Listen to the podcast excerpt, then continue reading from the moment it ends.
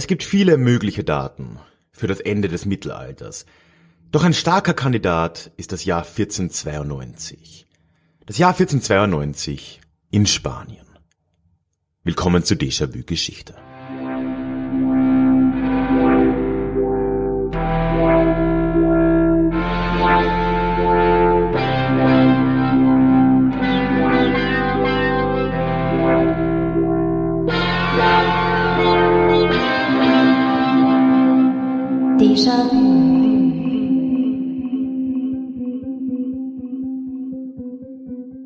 Ja, hallo und herzlich willkommen zurück zu dieser neuen Ausgabe des Déjà-vu Geschichte Podcast.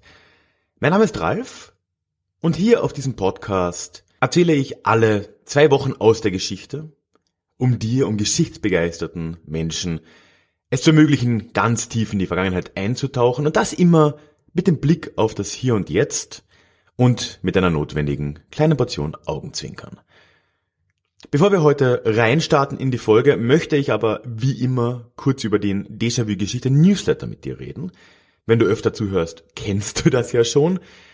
So viel Zeit muss sein, denn der Newsletter ist für mich einfach die beste Möglichkeit, in den Austausch zu kommen. Deswegen ist es mir so wichtig. Ich erzähle am Ende nochmal mehr dazu, beziehungsweise findest du auch alle Infos auf der Webseite. Aber im Kern erhältst du dort ein, zwei, dreimal im Monat Updates von mir und ganz wichtig, Du kannst auf jede E-Mail dort direkt antworten. Ich antworte natürlich auch garantiert und so können wir da in den Austausch kommen. Wie gesagt, am Ende nochmal mehr dazu. Du kannst aber schon mal direkt auf die Website gehen. Da gibt's einen Link in den Show Notes oder direkt auf newsletter.deja-vue-geschichte.de. Ja, das Ende des Mittelalters. Das ist ein auch unter Historikern recht schwieriges Thema, weil man sich nicht so recht auf ein Datum einigen kann. Das trifft aber auch nicht nur aufs Mittelalter zu, aber gerade wenn man so von der heutigen Zeit zurückblickt, wo wir, wie es scheint, so klare Daten haben, die alles verändert haben, 1789, 1918, 1989, das sind alles greifbare Daten. Und beim Mittelalter fällt es uns ein bisschen schwer zu sagen, wann genau es denn angefangen oder geändert hat. Um dir vielleicht mal so kurz einen Überblick zu geben, in der Geschichtswissenschaft wird klassisch von vier Epochen beziehungsweise fünf Epochen gesprochen, je nachdem. Da wird immer zuerst gesagt, es gibt die Antike, wann auch immer die genau anfängt, die dauert dann so bis zum Ende des Römischen Reichs im Westen üblicherweise in ja im fünften Jahrhundert. Und darauf folgt dann irgendwann mit der Völkerwanderung in Europa das Mittelalter. Das dauert dann so circa 1000 Jahre. Darauf folgt die Neuzeit, wissen wir auch nicht genau wann. Die wiederum unterteilt ist in die frühe und die späte Neuzeit. Und ab der späten Neuzeit kommen wir in so Gefilde, wo wir uns mit konkreten Daten helfen. Es heißt dann immer, die frühe Neuzeit endet mit der französischen Revolution. Darauf folgt konsequenterweise die späte Neuzeit, die endet wiederum mit dem Ersten Weltkrieg und dann sind wir in der Zeitgeschichte. Das ist so grob die Einteilung. Ja, und heute soll es um ein Datum gehen, das womöglich das Ende des Mittelalters bedeutet hat, und zwar das Jahr 1492. Und da ganz besonders, was sich damals in Spanien zusammengebraut hat. Prinzipiell kann man natürlich entgegenhalten, es gibt alle möglichen Daten, die man fürs Ende des Mittelalters hernehmen kann. Es hängt natürlich davon ab, welchen Raum man betrachtet. Alles davon ist irgendwie Europa bezogen, wie sehr vieles in der Geschichtswissenschaft. Aber zum Beispiel wird 1453 gerne genannt, das ist der Fall Konstantinopels an die Osmanen, was natürlich dann eher einen Ostmittelmeer-Fokus mit sich trägt. Aber dann auch Erfindung des Buchdrucks, irgendwann in den 1480ern, glaube ich, durch Gutenberg, also Buchdruck mit beweglichen Lettern, muss man immer sagen. Oder dann spätestens oder eines der spätesten, äh, spätesten möglichen Daten ist dann oft die Reformation Martin Luthers 1517. Und da dazwischen ist dieser heiße Kandidat, über den ich heute sprechen will, nämlich das Jahr 1492. Hey, it's Ryan Reynolds, and I'm here with Keith, co star of my upcoming film, If, only in theaters, May 17th. Do you want to tell people the big news? All right, I'll do it. Sign up now and you'll get unlimited for $15 a month in six months of Paramount Plus Essential Plan on us. Mintmobile.com slash switch. Upfront payment of $45 equivalent to $15 per month. Unlimited over 40 gigabytes per month. Face lower speeds. Videos at 480p. Active Mint customers by 531.24 get six months of Paramount Plus Essential Plan. Auto renews after six months. Offer ends May 31st, 2024. Separate Paramount Plus registration required. Terms and conditions apply if rated PG.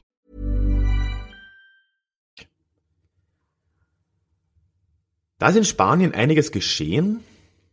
Und darum soll es in dieser Episode heute gehen. Ich möchte einen Überblick geben, wie manchmal in einem Jahr, in einem wirklich kurzen Zeitraum, wir schauen uns nicht mal das ganze Jahr an, in zehn Monaten ungefähr, die ganze Welt verändert werden kann und das durch Ereignisse in einem einzigen Land, in dem Fall in Spanien. Und dazu schauen wir uns doch zuerst mal an, wie Spanien kurz vorher oder bis zum Jahr 1492 so ausgesehen hat. Die Iberische Halbinsel, wie eigentlich der gesamte Mittelmeerraum, war ursprünglich römisches Gebiet. Und das endete wie in vielen anderen Teilen Europas dann mit der sogenannten Völkerwanderung. Und danach ist das dominante Staatsgebilde auf dieser Halbinsel das Reich der Westgoten. Das wiederum hält sich so ein paar Jahrhunderte. Und ab dem 8. Jahrhundert geschieht etwas in Spanien, was es sehr stark vom Rest Europas unterscheidet, vor allem vom westlichen Europa. Nämlich beginnend mit 1711 fallen, fallen große Teile dieser iberischen Halbinsel unter muslimische Kontrolle. 711, da sind wir jetzt so ungefähr 80 Jahre nach den Ereignissen um Mohammed, also nach der Begründung des Islam. Darauf folgte bekanntlich die islamische Expansion.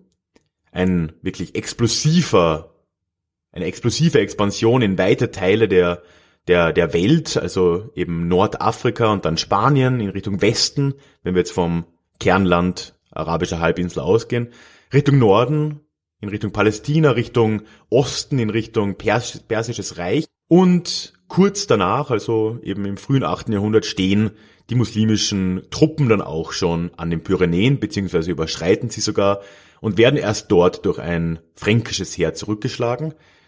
Die iberische Halbinsel bleibt daraufhin aber für lange Zeit muslimisch dominiert. Zuerst ist das das Kalifat von Damaskus, unter dem die ursprüngliche Expansion in diese Richtung auch ja, getragen, organisiert wurde. Darauf folgt dann bald das Kalifat von Cordoba, das bis ins, ich glaube, frühe 11. Jahrhundert dann besteht. Und das ist eine Zeit, in der sowohl der Islam an sich, die islamischen Wissenschaften eine Blütezeit erfahren, gerade eben dort in diesem Bereich, der zu diesem Zeitpunkt schon Al-Andalus genannt wird, der Kern von dem, was wir heute Andalusien nennen. Und ganz wichtig auch der jüdischen Wissenschaft und der jüdischen Philosophie, die sich dort in diesem Bereich sehr stark etablieren konnte. Generell gilt in den meisten muslimischen Reichen jener Zeit und auch später noch, unter den Osmanen zum Beispiel, war es so, dass das Judentum und auch das Christentum gewisse Vorteile genoss. Man wurde anerkannt als sogenannte Buchreligion, weil man sich gemeinsam wie ja auch der Islam auf das Alte Testament bezieht. Dadurch konnte man auch relativ frei, wenn auch natürlich mit gewissen Nachteilen, steuerlicher Natur vor allem, dort auch betätigen in religiöser Natur, aber auch eben in den Wissenschaften, in der Philosophie und so weiter. Das heißt, das Kalifat von Cordoba ist wirklich eine Blütezeit der europäischen Kultur an und für sich und das eben sowohl im muslimischen wie auch dann im jüdischen Kulturbereich in dieser Region, die beide sehr stark ja auch miteinander dann verwoben waren. Ja, und auf den Untergang des Kalifats von Cordoba folgt dann eine Zeit der kleineren Königreiche. Sevilla wird ein sehr wichtiger Faktor und dann später schließlich Granada. Im Norden, angrenzend an diese neuen muslimischen Herrschaftsgebiete unterschiedlicher Art, entwickeln sich aber auch bald dann schon wieder, also bald nach dem Einmarsch der muslimischen Truppen, kleinere christliche Königreiche. Insgesamt waren das zumeist fünf, haben sich dann auch so gegenseitig ein bisschen aufgefressen und bekannt sind vor allem Kastilien, das dann später mit Leon eine, eine Union quasi vollzogen hat. Auf der anderen Seite Aragon, das Katalonien aufgenommen hat. Und dann gab's noch Navarra, also das waren so im Groben diese Königreiche, relativ klein. Aber mit der Zeit etablieren die sich doch als zumindest, wenn nicht dominant im Vergleich zu den Muslimen, aber zumindest Kräfte, mit denen man rechnen musste. Und ab dem 11. Jahrhundert beginnt dann etwas, was damals schon und auch heute noch als Reconquista bezeichnet wurde, wurde oder bezeichnet wird. Die Wiedergewinnung, die Wiedereroberung, die Rückeroberung der Halbinsel von den Muslimen. Das wird gern ein bisschen doch deutlich zu absolut dargestellt, muss man aber auch ganz deutlich sagen. Es wird dann oft, oder wurde auch damals in den Quellen schon so geschrieben, dass das größte Ziel dieser Königreiche im Norden die Rückeroberung war, man ständig daran gearbeitet hat und das ein konsequenter Prozess war über viele Jahrhunderte, was aber in Wahrheit nicht stimmt. In Wirklichkeit gab es immer wieder Phasen der Reconquista, wo verstärkt gegen die muslimischen Reiche vorgegangen wurde. Es gab aber auch immer wieder Kriege zwischen den christlichen Königreichen und es gab lange Phasen des friedlichen Zusammenlebens. Und deswegen ist in der Forschung später auch ein Gegenkonstrukt zu dieser Reconquista entstanden. Das wäre die Convivencia, also das Zusammenleben, das zwischendurch und auch während der Reconquista immer existiert hat. Es gab immer Kontakte wirtschaftlicher Natur, kultureller Natur zwischen den muslimischen Bewohnern dieser Halbinsel, zwischen den christlichen und auch den jüdischen. Und das hat sich sehr lange nicht großartig geändert. Reconquista hin oder her. Mit dem 15. Jahrhundert ändert sich dann aber doch so einiges. Wir gehen jetzt langsam in Richtung dieses Jahres 1492 und da gerade in den christlichen Gebieten, aber auch im Süden der Halbinsel ändert sich vieles. Die christlichen Königreiche sind inzwischen relativ stark etabliert und auch reduziert. Es gibt zu diesem Zeitpunkt Kastilien und Aragon als große spanische Königreiche, wenn man so nennen will, und dazu Portugal, das sich schon länger als selbstständiges Königreich auch etabliert hat. Und im Süden gibt es zu diesem Zeitpunkt noch das Königreich von Granada als letztes verbleibendes, mehr oder weniger mächtiges Königreich der Muslime. 1479 allerdings kommt es da zu einem, ja, zu einem ziemlich großen Veränderungsprozess. Nämlich Isabella von Kastilien und Ferdinand von Aragon heiraten. Das heißt, die Könige, Königin, König der zwei größten und bedeutendsten Königreiche haben eine Personalunion geschlossen und damit beginnt im Prinzip die spanische Geschichte als Einheitsstaat. Das war zwar noch sehr lange getrennt, also Kastilien und Aragon wurden noch sehr lange als getrennte Königreiche regiert, Kastilien von Isabella, Aragon von Ferdinand und auch danach waren das noch getrennte Einheiten, aber damit beginnt im Prinzip die spanische Geschichte. Und nach dieser Hochzeit beginnt auch ein Prozess, der innerhalb der nächsten 10, 12 Jahre tatsächlich zu einem Abschluss der Reconquista führen würde. Die kriegerischen Tätigkeiten gegen Granada, gegen das Königreich von Granada im Süden, werden nun wieder aufgefahren. Parallel dazu wird seit 1478 die Inquisition betrieben in diesem Spanien, zuerst in Kastilien, dann in Aragon. Das heißt, es wird auch ein Reinigungsprozess, wie man es damals wohl gesehen hat, gestartet, wo innerhalb dieser neu am erstarkten christlichen Staaten ja religiös unreine Elemente bereinigt werden sollen. Das traf vor allem Konvertiten, also Convertidos wurden sie genannt, also vor allem Juden, die zum Christentum übergetreten sind, wurden dann kontrolliert, ob sie nicht weiterhin zum Beispiel den Sabbat einhielten. Aber das betraf zu einem Teil auch ehemalige Muslime, die übergetreten sind. Und so haben wir jetzt wirklich einen Prozess, wo sich diese zwei neuen Großmächte, die sie gerade vereint haben, im Inneren versuchen als ja, modernere christliche Großmacht, als Einheitsstaat fast schon, zu etablieren und nach außen hin den Rest dieser Halbinsel einzunehmen.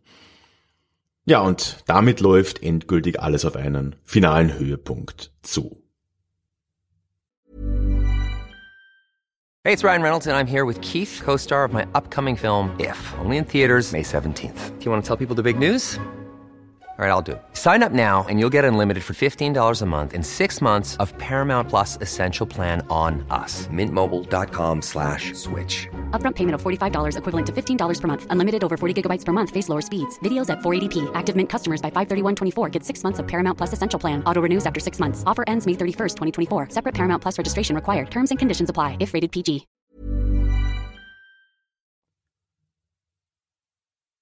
Der Höhepunkt kommt, und damit haben wir das Jahr erreicht, am zweiten Tag des Jahres 1492.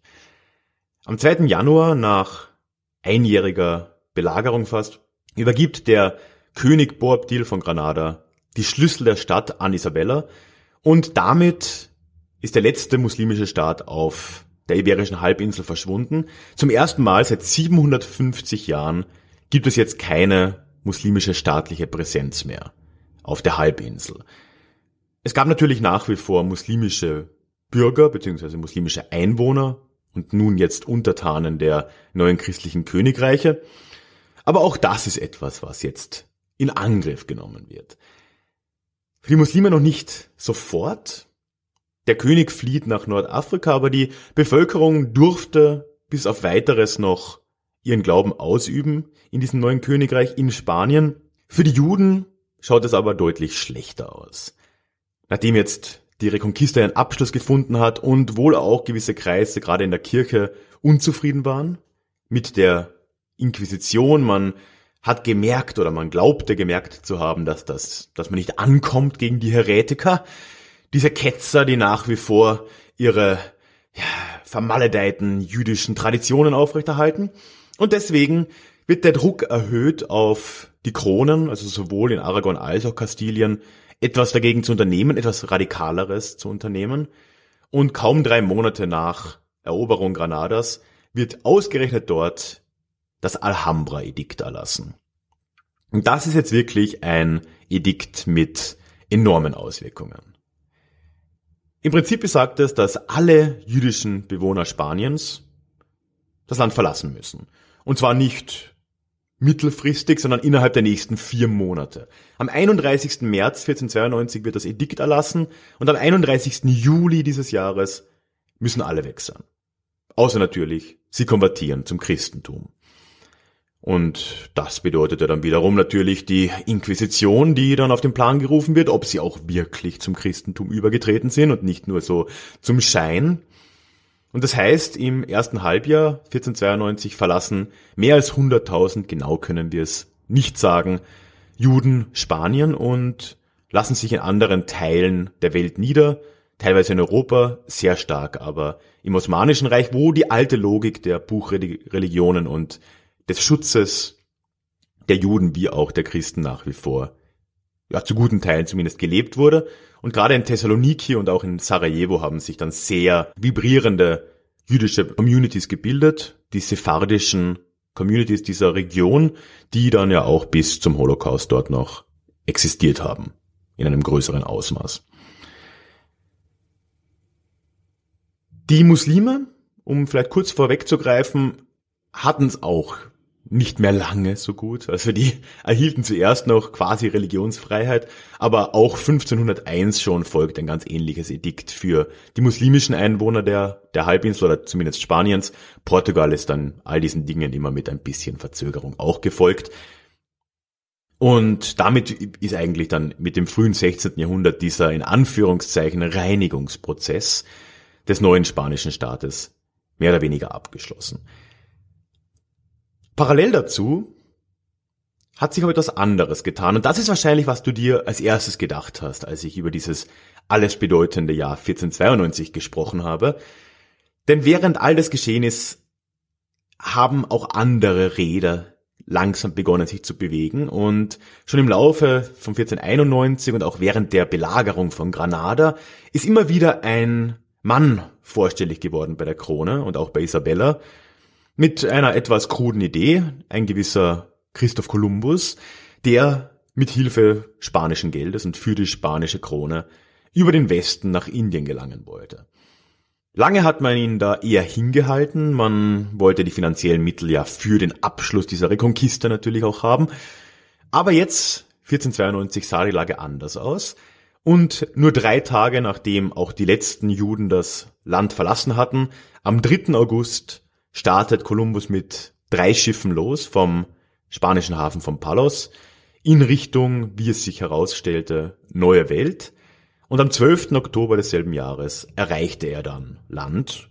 Wir wissen nicht genau was, aber irgendwo auf den Bahamas dürfte Kolumbus da gelandet sein. In der festen Meinung irgendwo südlich von Japan oder so zu liegen. Aber das ist natürlich ein anderes Thema. Ich habe aber schon eine Podcast-Episode gemacht zu einerseits Kolumbus und seinen Fahrten, andererseits aber auch zu seinen doch vielschichtigen Motivationen dahinter. Weil man kann auch Kolumbus in einem anderen Bild sehen als jetzt der reine abenteuerliche Seefahrer und Entdecker. Man kann ihn auch im Bild dieses Spaniens sehen dieser Zeit oder auch des Europas zu der Zeit in beiden Teilen als religiöser Fanatiker in irgendeiner Form. Also wir haben ja schon gesehen, die Inquisition, die Vertreibung der Juden, die Vertreibung der Muslime. Religiöses Fanatikertum war in dieser Zeit in Spanien weit verbreitet. Und auch Kolumbus, zumindest wenn man einige, einigen Quellen glaubt, dürfte eine gewisse Obsession mit der Rückeroberung Jerusalems gehabt haben von den Osmanen und hatte da wohl einige Pläne, wenn er mal dann den Osten erreicht hatte. Aber dazu mehr in dieser Episode. Ich verlinke es unten in den Shownotes auch mal. Im Jahr 1492 ist noch einiges mehr geschehen tatsächlich. Ich will jetzt nicht zu weit ausholen. Ein wichtiger Punkt vielleicht noch für die spanische Staatswerdung und für die Nationswerdung in Spanien, was tatsächlich ja sehr früh dann auch geschieht, wurde in diesem Jahr erstmals eine einheitliche Grammatik für die spanische Sprache oder für die kastilische Sprache herausgegeben. Äh, Grammatica de la Lengua Castellana hieß das, also sehr beschreibend. Und ist auch das erste Mal überhaupt, dass eine europäische Sprache, soweit ich das weiß, so systematisch normiert und niedergeschrieben wurde, was ja dann später und mit Hilfe von Luther zum Beispiel mit der Bibelübersetzung auch im Deutschen geschehen ist. Und die Folgen dieses Jahres dieses einen Jahres, in dem so viel kulminiert ist, in diesem neuen de facto Staat Spanien, die sind uns noch ziemlich lange erhalten geblieben. Schon im folgenden 16. Jahrhundert steigt Spanien auch als Folge der Eroberungen in der, in Anführungszeichen, neuen Welt zur neuen Großmacht auf. Europas, aber auch zur Großmacht der Welt. Zum ersten Mal seit römischen Zeiten de facto ist mit Spanien also eine europäische Macht entstanden, die auf globaler Ebene mit einem Player wie China mithalten konnte. Also das ist wirklich eine Riesenveränderung in der Globalgeschichte. Es ist, was dann später gerade von nationalistisch angehauchten Leuten immer als der Aufstieg Europas tituliert wurde. Das ist tatsächlich in dieser Zeit geschehen. Später wurde Spanien natürlich abgelöst von anderen kolonialen Großmächten, zuerst von den Niederländern, dann den Briten, den Franzosen. Aber natürlich wurde da etwas in Gang gesetzt, das Europa und die Welt sehr stark prägen würde. Die Kolonien, die Spanien selbst in der, in Anführungszeichen, neuen Welt etabliert hat, würden für 300 Jahre mindestens erhalten bleiben. Erst im frühen 19. Jahrhundert sagen sich die ersten Kolonien da los, also gut 300 Jahre danach die Folgen dieses christlichen Fanatismus, der sich damals gezeigt hat, der, die blieben in Spanien auch noch lange am Leben. Und auch in die neue Zeit, in die moderne Zeit, ins 20. Jahrhundert hinein, hat die katholische Kirche eine wenig rühmliche Rolle in diesem Staat gespielt. Und auch ein Terrorregime, ein modernes wie das von Francisco Franco, wurde zu guten Teilen von der katholischen Kirche getragen. Und zum Beispiel wurde auch fast die gesamte staatliche Wirtschaftspolitik vom radikal-katholischen Orden Opus Dei betrieben. Also auch hier haben wir einen langen Schatten dessen, was damals mit der Inquisition und dann Alhambra-Edikt und so weiter geschehen ist und was sich natürlich mit den Jahren nur weiter verstärkt hat. Ja, und dann zu guter Letzt das Alhambra-Edikt selbst wurde erst ganze 500 Jahre nach Erlass wieder zurückgenommen. 1992 erst hat König Juan Carlos von Spanien dieses Edikt zurückgenommen. Seitdem sind Nachkommen sephardischer Juden, die damals aus Spanien fliehen mussten, berechtigt, die spanische Staatsbürgerschaft zu bekommen. was, soweit ich das weiß, auch in Teilen angenommen wird. Aber 500 Jahre ist natürlich eine enorme Zeit und angeblich gibt es so einige Familiengeschichten, wo Menschen mit Schlüsseln herumlaufen, die über die Generationen heruntergereicht wurden. Schlüsseln zu den Häusern ihrer Vorfahren aus dem 15. Jahrhundert, die irgendwo in Andalusien noch ein Haus hatten. Ja, alles in allem spricht schon vieles dafür. Also, wir sind hier am Anfang einer neuen Zeit. Was in diesem Jahr in Spanien geschehen ist, hat Europa und die Welt seitdem geprägt. Und eine neue Zeit, eine Neuzeit damit zu beginnen, ist zumindest nicht ganz abwegig. Ja, wie immer würde ich mich über deine Gedanken zu diesem Thema sehr freuen. Ich habe zwar eine neue Website, kannst du dir auch gerne mal anschauen, aber eins ist gleich geblieben. Auf dieser Website findet sich auch diese Episode mit einem kurzen Beschreibungstext und so, als, also in Form eines Blogartikels. Und da kann man dann aber drunter auch, wie es bei einem Blog üblich ist, einfach kommentieren. Würde mich sehr freuen, wenn du das machen würdest. Link dorthin findest du in den Show Notes. Ebenfalls in den Show Notes, wie anfangs schon gesagt, findest du einen Link zum Déjà-vu-Geschichte Newsletter. Auf der Website erzähle ich dir nochmal mehr dazu. Alle Details kannst du gerne dort dir anschauen. Aber im Kern gibt's dort einfach einen Austausch und vor allem ist es ein direkter Austausch abseits von irgendwelchen Facebook-Algorithmen, Instagram-Algorithmen. Ich weiß nicht was. Es ist einfach direkt, es funktioniert, es ist äh, erprobt, historisch erprobt fast schon, das Medium E-Mail. Und für mich funktioniert es einfach deutlich am besten. Und deswegen würde ich mich sehr freuen, wenn du dir das auch anschauen willst. Als kleines Dankeschön für die Anmeldung gibt's dort übrigens ein kleines kostenloses Hörbuch zum Download. Gleich danach. Schau dir das gerne an. Link in den Show Notes oder direkt auf newsletter.deja-vue geschichte.de.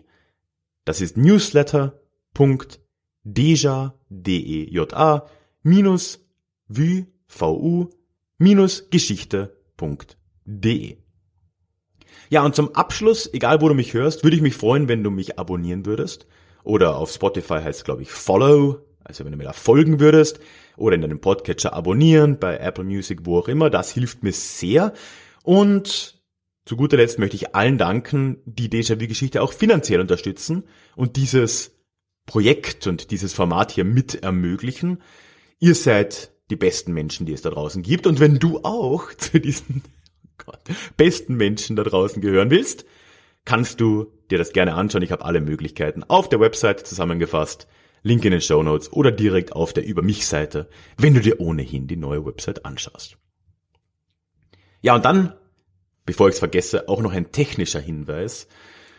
Ich habe nicht nur die Website umgezogen, sondern auch den Podcast und das hat zwar an sich, wenn du das hörst, hoffe ich, gut funktioniert, aber aus irgendeinem Grund werden alle Episoden, alle alten Episoden außer dieser hier doppelt angezeigt.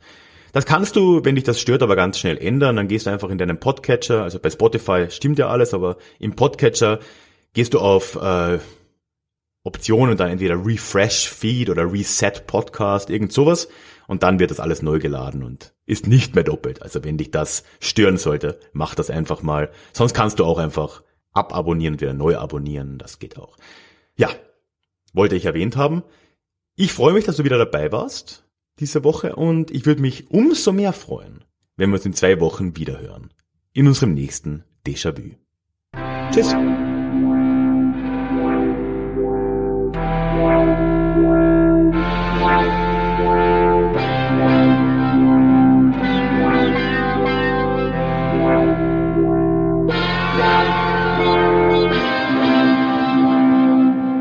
Möchtest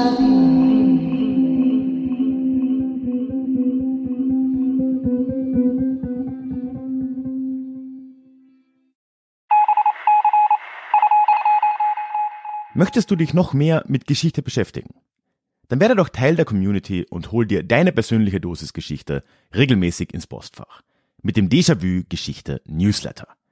Dort erwarten dich abwechslungsreiche Geschichte-Häppchen, zweimal im Monat direkt in dein E-Mail-Postfach, Austausch mit mir, ich kann dich erreichen, du kannst mir direkt antworten und ich melde mich auch garantiert wieder zurück. Und als Dankeschön das exklusive Hörbuch Psoffene Geschichte, wie Alkohol die Geschichte prägte. Direkt zum Download nach deiner Anmeldung. Alle weiteren Infos zum Newsletter findest du verlinkt in den Show Notes oder auf ralfgrabuschnick.com slash newsletter. Ich würde mich sehr freuen, dich dort begrüßen zu können.